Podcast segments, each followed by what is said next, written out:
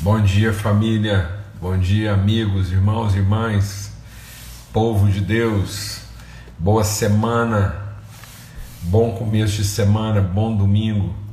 Forte abraço a todos aí, em nome de Cristo Jesus, Senhor Hudson, Rafa, pessoal querido aí, pontual, graças a Deus. que alegria, grande privilégio. Muito bom. Estamos aqui para começar mais uma semana. Né? Uma semana de primeira não começa na segunda. Em nome de Cristo Jesus, o Senhor, vamos começar bem a nossa semana mesmo, lançando princípios, fundamentos, aprendendo do Senhor. Amém?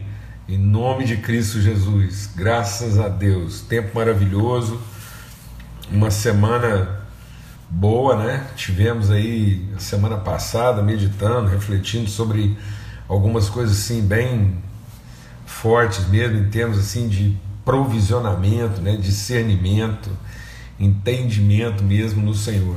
Amém? E hoje a gente vai compartilhar sobre um princípio, né?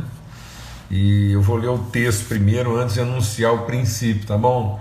E vai parecer assim, pode parecer às vezes meio estranho para muita gente. Muitas pessoas não consideram isso um princípio, mas a gente vai ver aqui que é um princípio mesmo, é essencial, é fundamental. Quando a gente está falando aqui de né, de princípios, a nossa semana que começar a partir daquilo que eh, são princípios, é porque é assim que o reino de Deus funciona. Né? Em Cristo nós temos o que? O Alfa e o Ômega, temos o princípio e o fim. Então, princípios são os elementos essenciais, fundamentais. É a partir de onde todas as coisas começam. É essa condição mais essencial, mais basal, mais elementar. E eu sempre repito aqui, quando a palavra de Deus diz que quando uma raiz é santa, todos os ramos o são. Quando as primícias né, de uma massa são santas, são puras, toda a massa o é. Então a gente não, a gente não garante uh, o êxito a partir de boas metodologias, nem de boas estratégias. Amém? Vou repetir. Então você não garante êxito a partir de boas metodologias nem de boas estratégias.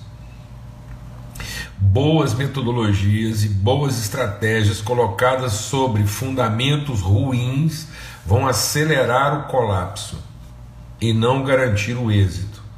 Então Jesus diz assim: o tolo começou a construir sem fundamentar e o que foi a desgraça do tolo? É que aquilo que ele construiu colapsou por falta de princípios e fundamentos. Então muitas vezes nós estamos produzindo o nosso próprio colapso, estamos produzindo a nossa própria desgraça na medida em que nós não estamos fundamentando.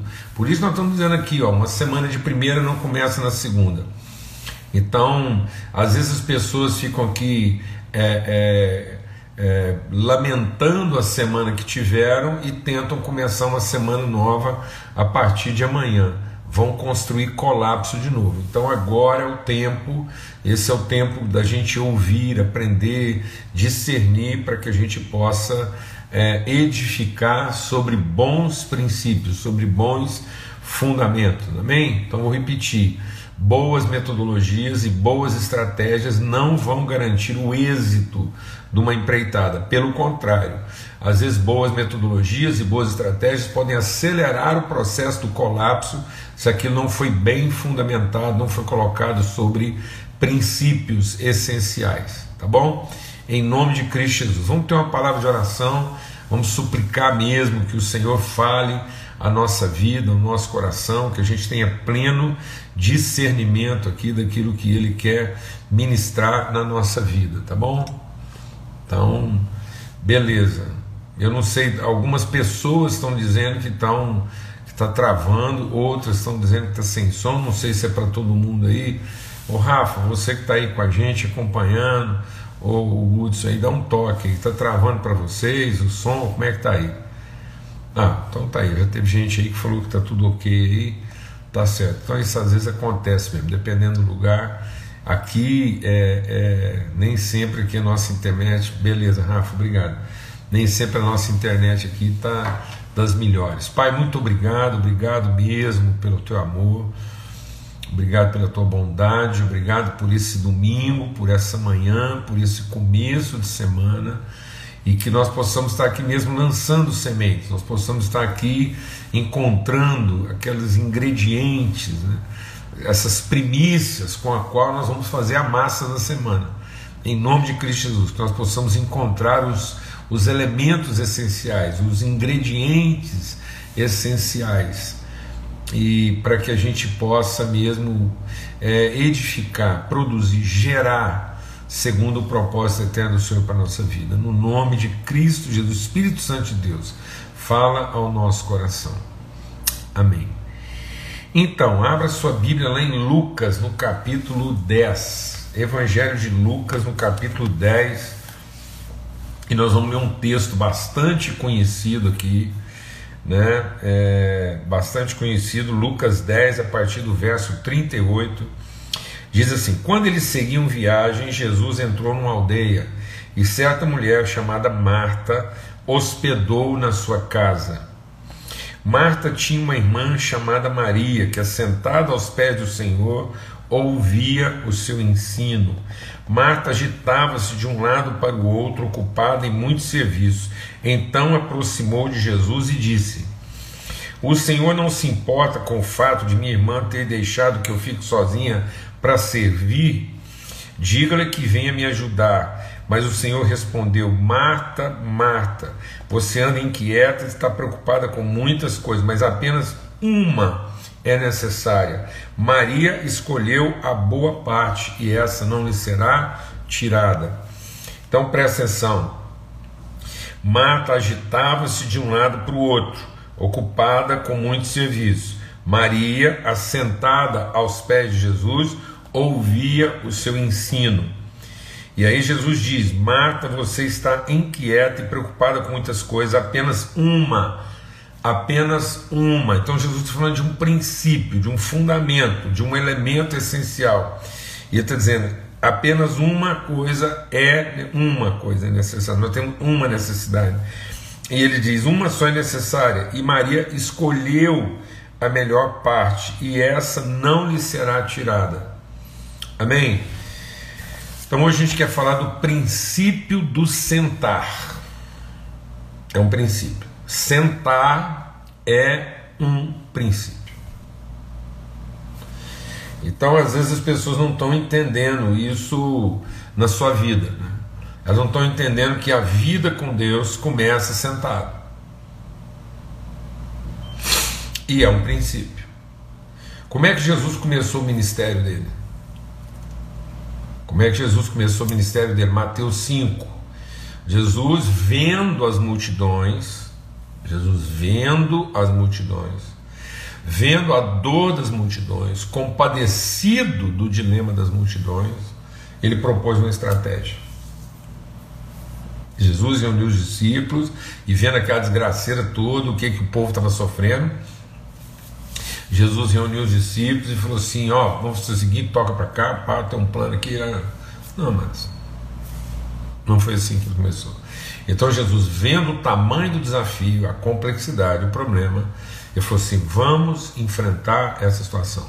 Aí Jesus vai para o monte, assentou-se, os discípulos se assentaram à volta dele e ele passou a ensinar. Então, como é que Jesus deu início ao processo de redenção e transformação da humanidade.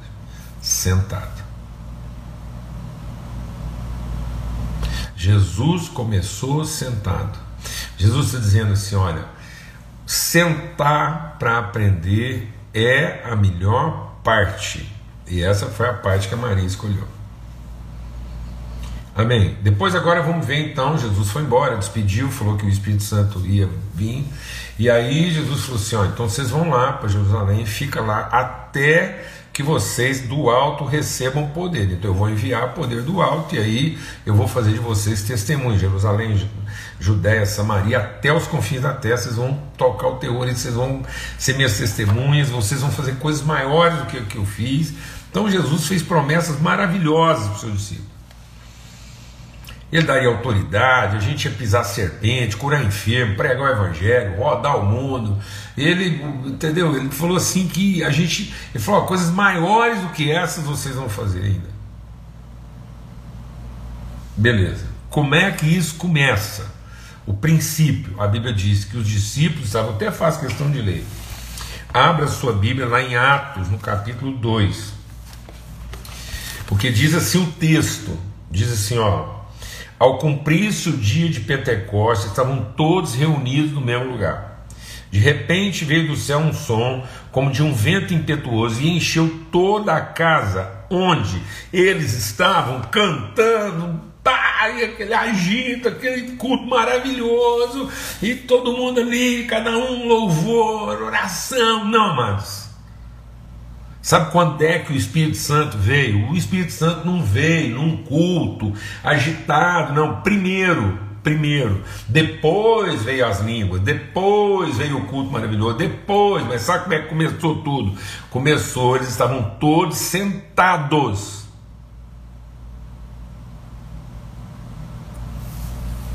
Amém? Eles estavam todos sentados. Eu, eu acho que a gente tá. Eu vou falar uma coisa aqui, em nome de Cristo Jesus, Senhor. Em nome de Cristo Jesus, o Senhor. Isso não é uma crítica. Pelo amor de Deus. Não. Isso é apenas uma uma uma um clamor. Ah, eu acho que é isso mesmo, um clamor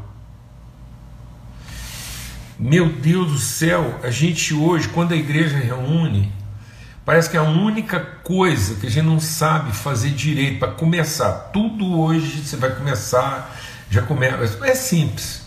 Eu, eu, eu, eu até compartilho isso às vezes. A gente vai, eu participo vários reuniões no Brasil inteiro, para tudo quanto é lugar, estilo diferente parece que existe uma coisa assim que já é um cacuete mental, já é uma, uma um, um impulso inconsciente. Assim, eu, eu participo às vezes lá dos bastidores, eu estou lá reunido com o povo que vai, a gente chama, então vou participar de um culto, uma conferência, o pessoal chama, a gente reúne lá, separado, vamos buscar Deus e tal, a direção, tudo certo lá. Aí eu participo daqui lá. Depois a gente vai lá para a reunião. E aí acontece que você vai começar a reunião, já começa, vamos todo mundo ficar de pé, já. E aí eu fico pensando assim, engraçado, eu estava lá na sala, eu fico pensando nisso, eu estava lá na sala, a gente orou, buscou a direção de Deus, e hora nenhuma alguém falou assim, ó oh, gente, estamos sentindo de Deus aqui hoje, que a reunião deve começar com todo mundo em pé. Não, já é uma. já virou um rito. É uma liturgia automática. É automático. Ou seja, não, não, ninguém falou assim, ó, é, ninguém falou assim, ó, o Espírito Santo orientou que hoje vai começar em pé, não. Então, na dúvida, já que ninguém perguntou, já que ninguém tocou no assunto, começa sentado. Amém? Porque é aí que começa começa sentado. A gente aprende a ouvir. Eu queria, eu queria ler esse texto assim, assim, entendendo esse texto aqui de Lucas 10, para a gente fazer essa caminhada. Presta atenção à gravidade do que esse texto está dizendo aqui. Ó. O que pode acontecer com a gente e o que muitas vezes está acontecendo. Diz assim aqui em Lucas 10. Ó. Quando seguiam viagem, Jesus entrou numa aldeia e certa mulher chamada Marta o hospedou na sua casa. E ela tinha uma irmã chamada Maria, que estava aos seus pés de Jesus, ouvindo o que ele tinha para ensinar. E Marta, quem que hospedou Jesus? Quem hospedou Jesus? Quem chamou Jesus para ficar na casa dela? Foi Maria? Não, não foi Maria. Foi Marta. Então deixa o Espírito de Deus ministrar o seu coração. O fato de você estar hospedando não quer dizer que você está ouvindo. O fato de você ter convidado, de você estar tá, assim, você está pensando, que o fato de você achar, presta atenção, em nome de Cristo Jesus Senhor, a gente acha que simplesmente porque nós estamos partilhando o mesmo ambiente, ah, eu convidei Jesus para entrar na minha vida. Eu tenho Jesus no meu coração. O fato de você ter hospedado Jesus no seu coração não quer dizer que, pelo fato de ele estar hospedado, isso quer dizer que você está ouvindo. Porque às vezes a gente hospedou, a gente pôs Jesus para dentro, ele está dentro da nossa casa. O Espírito Santo está dentro de nós, mas a gente não está tirando tempo para sentar e ouvir o que ele quer ensinar. A gente tem a sensação, estou falando agora assim da linguagem que a gente usa para ficar mais claro, porque é isso mesmo. A gente tem essa ideia de que finalmente a gente agora tem Jesus no coração, o Espírito Santo está dentro de nós, o Espírito Santo está dentro de nós. Então, aqui alguém está perguntando o texto aí, Lucas 10. Então, Jesus está dentro de nós, o Espírito Santo está dentro de nós. E a gente, então, a partir do momento, agora que eu tenho certeza que Jesus está dentro de mim, o Espírito Santo agora ele vai prestar atenção no que eu estou fazendo. E aí a gente põe Jesus para dentro, a gente tem essa sensação que ele está dentro. Nós temos uma relação de lugar, mas não temos uma relação de intimidade, de atenção, nem de, de aprendizado. Porque a partir do momento que a gente acha que estamos no mesmo ambiente, que agora Jesus finalmente entrou dentro do espaço que me diz respeito, agora Jesus está dentro daquilo que é a minha vida e que diz respeito à minha vida, ele vai ter que prestar atenção ao que eu estou fazendo. E aí a nossa noção de espiritualidade está toda pautada por isso. A gente quer ter certeza de que finalmente a gente entrou dentro do mesmo quadrado que Deus está. Então agora estamos nós e Deus dentro do mesmo quadrado. Nós estamos partilhando o mesmo ambiente litúrgico. Então, Marta tem certeza de que agora Jesus participa com ela do mesmo tempo e espaço litúrgico. Nós estamos achando que andar com Deus é ter certeza de que nós partilhamos o mesmo espaço-tempo litúrgico. Nós marcamos uma hora para ter culto, nós marcamos um, um lugar para ter culto. Então nós temos o um lugar, o culto, e aí, mas o rito, quem determina o rito litúrgico somos nós. E o nosso rito litúrgico muitas vezes está baseado nas nossas preocupações e nas nossas agitações. Então a gente só quer ter certeza de que a gente marcou o culto, de que a gente acertou no lugar e no horário, e Deus vai estar presente no culto que nós marcamos para Ele, mas a casa é nossa, Ele passou para dentro. E uma vez que Ele passou para dentro da nossa casa, a liturgia é nossa e não dele. E que se ele sentar e prestar atenção, então o que a gente quer é que Jesus senta e ele presta atenção no que nós estamos fazendo, e se ele prestar bastante atenção no que nós estamos fazendo, ele vai nos recompensar e vai nos trazer a ajuda que nós estamos precisando.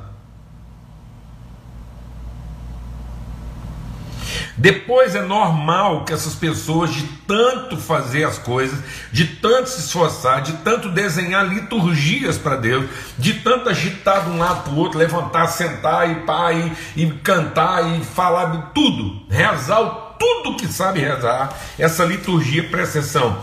Marta depois agitava-se de um lado para o outro, presta atenção. Nós criamos uma liturgia do agito. A gente fala assim: ó, é o seguinte, isso aqui é o templo, isso aqui é a nossa casa, a gente marcou que esse é o endereço, aqui é que Deus vai baixar. Aí a gente fala: ó, Deus vai baixar aqui no horário tal. Então a gente passa Jesus para dentro da nossa liturgia, do nosso espaço-tempo. Então esse é o lugar e essa é a hora, Jesus está aqui. E aí a gente vai fazer um rito, a gente vai dançar na frente dele, a gente vai virar cambalhotas na frente dele, ele vai virar avesso na frente dele. E sabe o que vai acontecer? Ele vai liberar o açúcar, ele vai liberar a salsicha, ele vai premiar o nosso esforço. Aí as coisas não acontecem do jeito que a gente esperava que acontecer. A gente vai reclamar para Deus porque tinha um punhado de gente dentro do mesmo espaço-tempo que poderia ter nos ajudado e não nos ajudou. Então, vou falar uma coisa: primeiro sinal de frustração é que a gente vai começar a responsabilizar alguém pelo nosso fracasso. Porque a nossa agitação não funcionou. A gente foi lá e agitou, é uma hiperatividade. É uma hiperatividade na, na ideia de ser premiado. E a primeira coisa que você vai fazer é reclamar dos irmãos, e a segunda coisa que você vai fazer é reclamar de Deus. Não se iluda. Suas amarguras começam pela frustração dos seus ritos, pela frustração das suas relações e, finalmente, pela frustração do seu Deus. É isso que o diabo quer. Ele te ensina, ele te incita a pensar que porque Deus está no nosso espaço-tempo, ele agora, ele tem que sentar e prestar atenção no nosso rito, e no final do rito ele vai nos premiar, ele vai abençoar nossos esforços, nossa hiperatividade e nossa agitação. Maria, Marta você está agitada, ocupada. Jesus diz: sabe uma coisa? Você está é, inquieta e preocupada.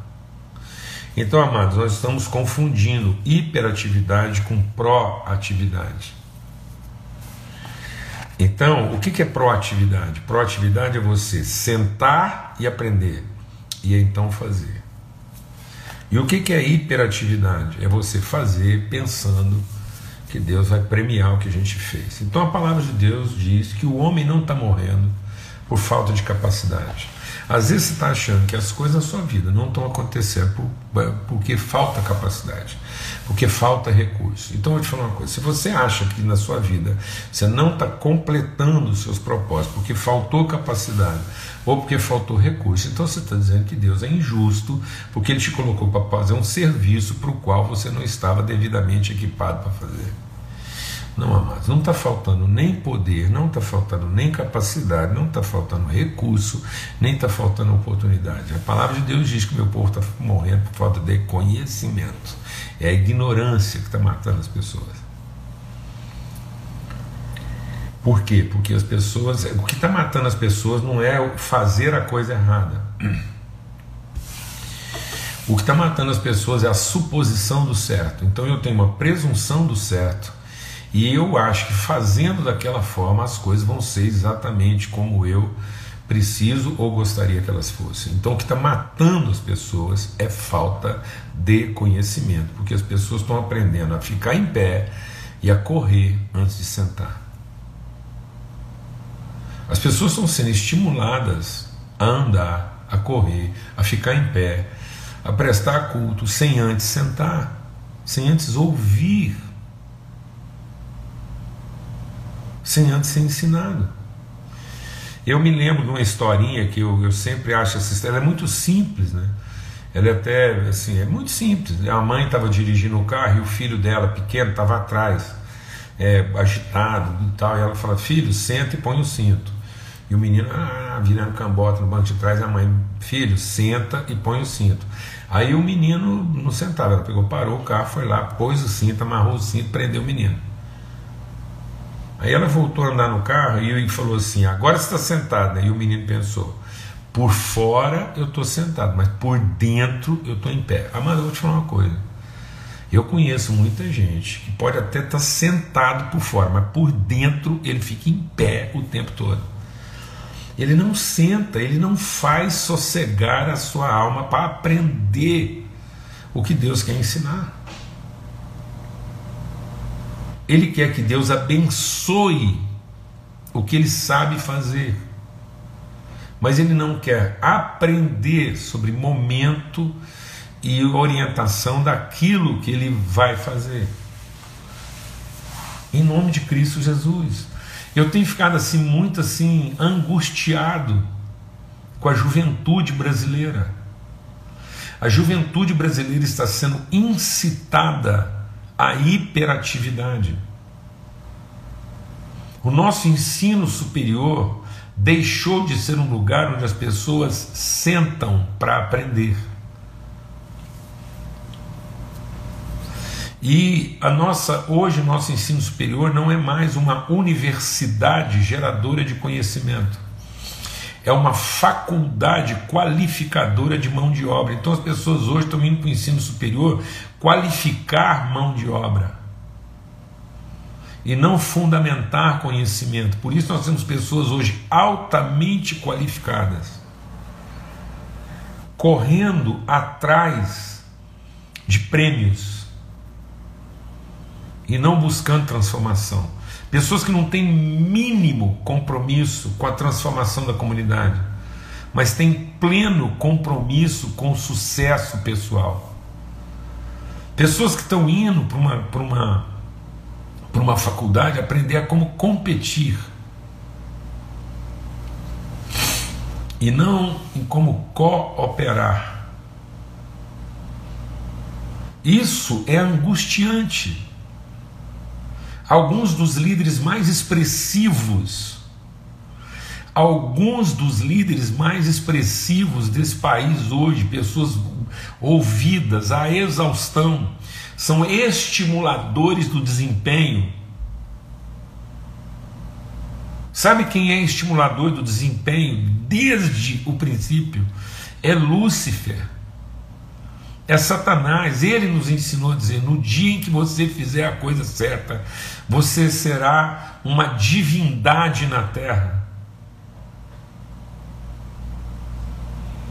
Sem que essa pessoa tenha a mínima consciência de natureza, ela é incitada a liberar toda a percepção, toda a sensoriedade dela.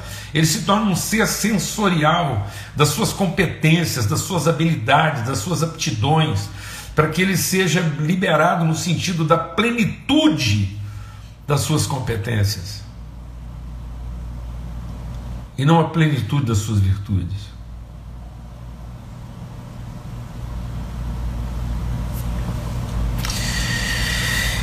Então, pessoas estão aprendendo a correr antes de aprender a sentar. Sabe o que quer dizer isso? Que elas vão se cansar antes da hora. Elas vão ser um quase lá. Elas vão ser um quase tudo. Por isso não é de se estranhar que algumas pessoas também, como esse símbolo de sucesso, estão entrando em colapso emocional, colapso afetivo. Tem sucesso em todas as áreas da vida, mas muitas vezes não tem êxito nas afeições. Não sabem identificar onde é que estão seus vínculos afetivos. Onde é que eles assentaram seus projetos sabem tudo a respeito de onde querem chegar, mas não sabem nada a respeito de onde é que de fato começaram. Se der algum colapso, eles não sabem para onde voltar. Não tem referência de origem. Sabem tudo sobre o que é a parte mais necessária e o que, que é a parte mais importante, mas não sabem o que, que é a melhor parte. Maria sabia tudo sobre o que, que era o mais necessário né, e, o, prioritário, o mais importante no sentido de necessidade, esforço e tudo. Mas Jesus diz: Não, calma, Marta, Calma, Marta, você sabe, você está preocupada com muita coisa, você tem metas a cumprir, mas aprenda com a sua irmã, porque ela sabe, ela soube identificar a melhor parte, a parte boa, e a parte boa é primeiro sentar antes de sair correndo para fazer as coisas. Amém? Em nome de Cristo Jesus, o Senhor. Então eu queria fazer um apelo que essa semana em especial você começar sentado não fique hoje pensando para onde é que você tem que correr, qual meta que você tem que bater. Não comece a semana pensando quais os desafios você tem para cumprir, qual ah, ah, as obrigações você tem para cumprir, quais as necessidades você tem para suprir. Não comece a semana dizendo para Deus e buscando de Deus é, qual o tamanho da conta que você tem que pagar, não. Senta primeiro e ouve de Deus o que Ele quer te ensinar a respeito de quem é você, a respeito de quem, quem é Ele na sua vida, é, qual a relação, onde é que você está fundamentado, qual é de fato a sua esperança. Aprenda a conhecer Deus antes de querer ser conhecido por Ele. Jesus diz: não gaste o seu tempo falando com Deus a respeito daquilo que Ele, antes de você, já sabe que é necessário para você. Pare de ficar conversando com Deus como se Ele fosse o seu Deus e comece a conversar com Deus sabendo que Ele é seu Pai. É de lá que você veio, não é para lá que você vai. Nós precisamos começar a pensar a vida sabendo que foi dele que nós viemos, antes de pensar a vida a partir de que é lá que nós queremos chegar. Amém. Em nome de Cristo Jesus. Lá em Isaías, que é o do Salmo, o Isaías, o Salmo profeta, né? Isaías é o profeta mais messiânico do Velho Testamento. E toda hora o Isaías está repetindo: Eu vi o Senhor, eu vi o Senhor, eu vi o Senhor. Onde? Onde que ele viu Deus? De pé, pegando fogo. Não, sabe como é que ele viu o Senhor? Eu vi o Senhor assentado num alto e sublime trono. Sabe quem é o nosso Deus? É um Deus que ainda governa sentado. Tudo está acontecendo nesse mundo não fez Deus se esquecer de quem Ele é. Amém. Quando Deus tiver que ficar de pé, Ele fica de pé. Mas Ele fica de pé porque Ele estava sentado, Ele estava sentado no seu trono. O que identifica a autoridade de Deus é o lugar onde Ele senta. Amém. Em nome de Cristo Jesus. E aí eu queria ler com você Efésios 2 para concluir aqui em Efésios 2, diz assim: Paulo falando sobre isso, para a gente ter paz na alma, no coração. Ele diz assim, Efésios 2, é, é, está aqui? Eu, é, ele nos fez. Eu vou achar aqui.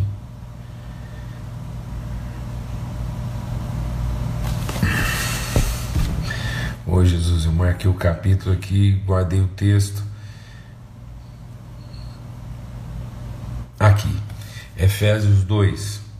Mas Deus, sendo rico em misericórdia, por causa do seu grande amor com que nos amou, e estando nós mortos em nossas transgressões, nos deu vida juntamente com Cristo.